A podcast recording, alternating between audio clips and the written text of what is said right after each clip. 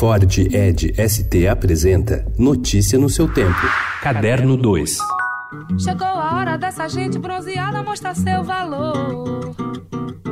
Eu fui a penha, fui pedir a padroeira para me ajudar. Salve o morro. A ideia do espetáculo nasceu em um encontro casual. Depois de flertar com o gênero musical em Um Mágico de Oz, no qual viveu o afetadíssimo Leão Covarde, o autor Lúcio Mauro Filho ensaiava voltar ao estilo, mas com um texto genuinamente brasileiro. Em conversa com também ator e diretor Otávio Miller, descobriu uma paixão em comum: o grupo formado por Baby Consuelo, Galvão, Moraes Moreira, Paulinho Boca de Cantor e Pepeu Gomes, que no final dos anos 1960 impulsionou uma revolução rítmica e comportamental. Nasceu assim o musical Novos Baianos, que estreia na sexta-feira no Sesc Vila Mariana, em São Paulo.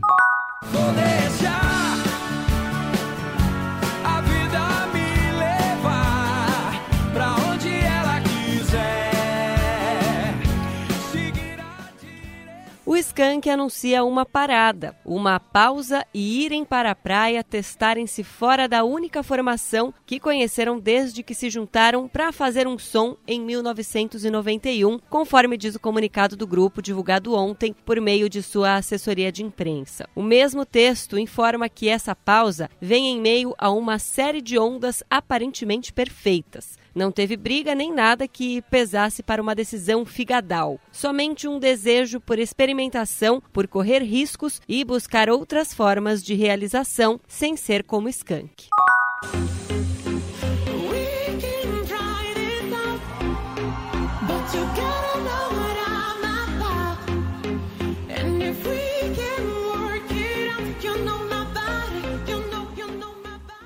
Pablo Vittar foi eleita a melhor artista brasileira pelo IMA, prêmio da MTV que consagra os melhores nomes da música mundial. O anúncio foi feito nas redes da emissora na tarde de ontem, horas antes da premiação realizada em Sevilha, na Espanha. Pablo desbancou Anitta, vencedora dos últimos cinco anos consecutivos, e também Emicida, Ludmilla e Kevin O'Chris. Além de ter sido premiada, a artista ainda se tornou a primeira brasileira a se apresentar no evento. Ela fez uma performance no tapete vermelho da cerimônia.